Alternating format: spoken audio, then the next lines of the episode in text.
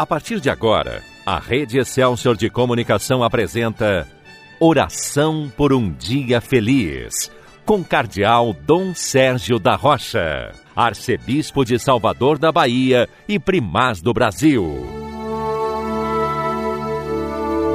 Bom dia, meu irmão, bom dia, minha irmã.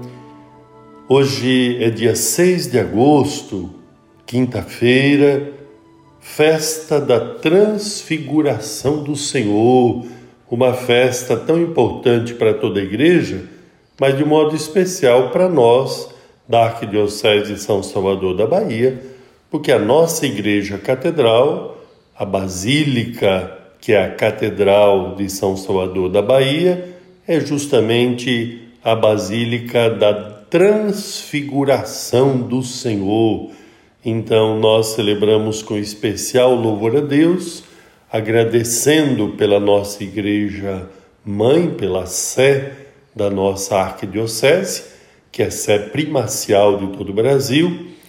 E é claro que nós temos ocasião para expressar o louvor a Deus por Jesus, pela transfiguração do Senhor, esse mistério tão importante da nossa fé mas ao mesmo tempo nós queremos expressar louvor a Deus e amor à nossa igreja.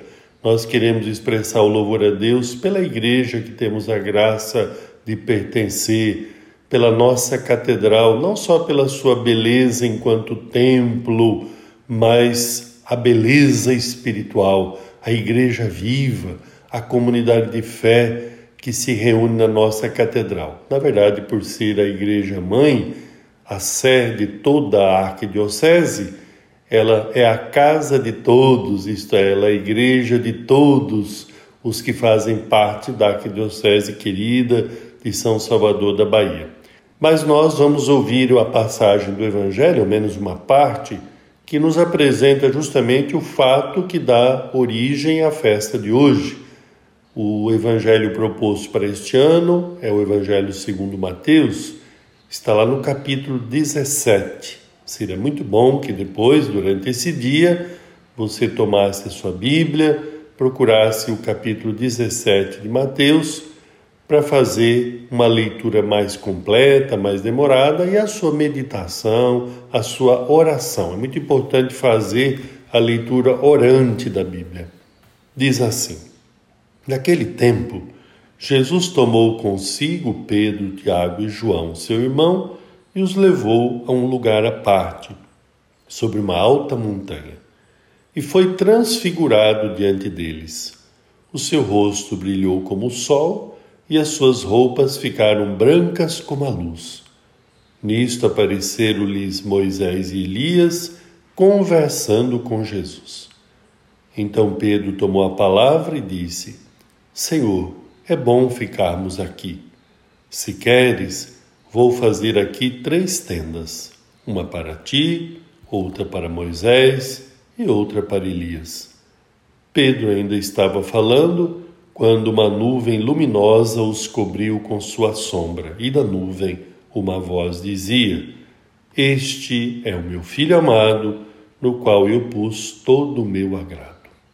Veja, meu querido irmão, minha querida irmã, que esta passagem fala dos discípulos daquele tempo, mas fala também a respeito da nossa vida, porque somos nós hoje, os discípulos, as discípulas de Jesus, que seguimos o Senhor, que subimos com Ele o monte da transfiguração, o monte Tabor.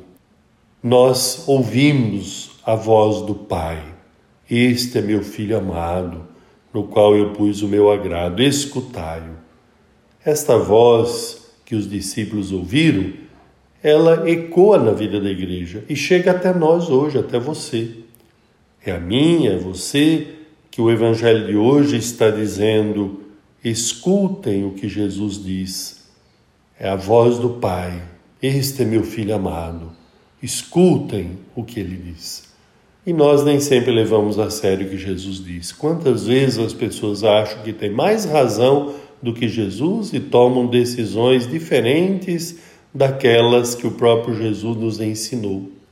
Por exemplo, quanta gente que ao invés de perdoar, como Jesus ensinou, acha que tem mais razão e diz que não perdoa agora nem nunca.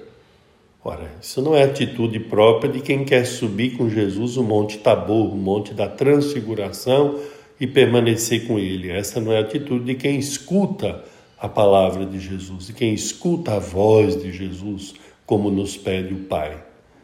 É claro que nós podemos encontrar dificuldades para perdoar alguém, então, mas na sua oração, você peça a Deus a graça de perdoar. Procure oferecer o perdão na sua oração, para poder depois expressar melhor esse perdão no dia a dia da vida. Enfim, tem muitas outras situações em que nós preferimos seguir a nossa maneira de pensar do que aquilo que é a palavra de Jesus. Portanto, se nós assim fazemos, nós não estamos escutando Jesus, ao menos naquele momento, e nós não estamos ouvindo a voz do Pai, né, que nos pede para escutar seu Filho amado. Nesta oração por um dia feliz, vamos pedir essa graça de escutar sempre a Jesus de guardar a Sua palavra não só no coração, mas de vivê-la no dia a dia. Vamos então, nesse momento, pedir ao Senhor essa graça.